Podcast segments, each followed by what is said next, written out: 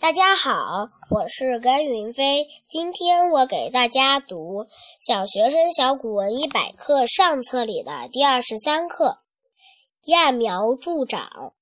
宋人有悯其苗之不长而揠之者，茫茫然归，谓其人曰：“今日病矣，予助苗长矣。”其子趋而往视之，苗则槁矣。谢谢大家。